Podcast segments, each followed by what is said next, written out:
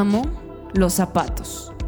Me encanta la idea de cómo puedes transformar tu outfit con el simple hecho de cambiarte los zapatos. Pero si tuviera que elegir un par y utilizarlo para toda la vida, me vería ante un problema gigantesco. Analogía basada en uno de mis gustos culposos. Porque realmente son pocas las decisiones eternas que tomamos.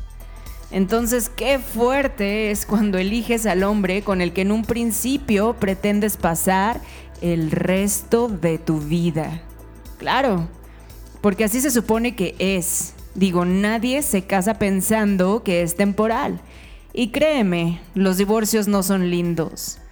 A razón de esto, se crearon formas distintas de vida, como lo que en estos días es tan común, las relaciones abiertas abiertas para todo menos a la opción de comprometerse. Y es que el ser humano vive buscando la forma de complicar menos, en teoría, su existencia. Al parecer creemos que el compromiso es muy difícil de sostener y genera más estrés.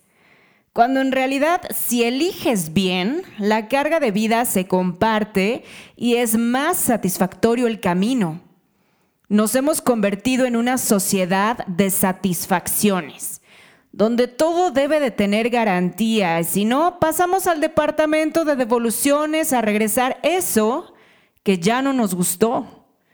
Esto ha provocado en los seres humanos que cada vez sea más difícil entender la felicidad, porque la basamos en productos o personas que consideramos retornables. Y no es así.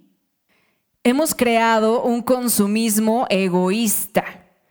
Queremos lo mejor a toda costa. Lo peor de todo es que no solo en lo material, sino con las personas. Nos hemos materializado. Ya no somos humanos con sentimientos. Somos un objeto de deseo con características de moda. Este camino únicamente te llevará a la insatisfacción. Hay personas que tienen tan baja autoestima que se atormentan aumentando ese valor comercial impuesto por la sociedad.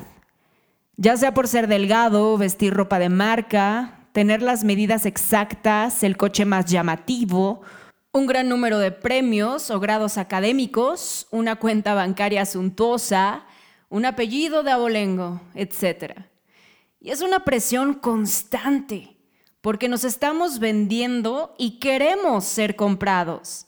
Pero la realidad es que en el fondo lo único que deseamos es ser aceptados y amados. Y no hay amor más real que el que te tienen por ser como eres, por ser auténtico.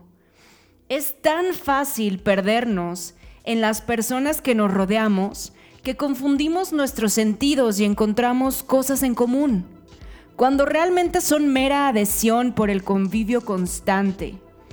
Ten cuidado de perder tu identidad. Es lo que te define como un ente único y especial. Mantente firme. No tienes que cambiar para encontrar con quién relacionarte. Más bien, debes de abanderar tu personalidad para que quien te mire pueda identificar realmente quién eres y así tú lo hagas también. Quítate el antifaz y levanta el telón a la obra maestra que eres. Debemos aprender a mostrarnos tal cual somos, para no temerle al compromiso, para no engañarnos ni engañar. Conócete.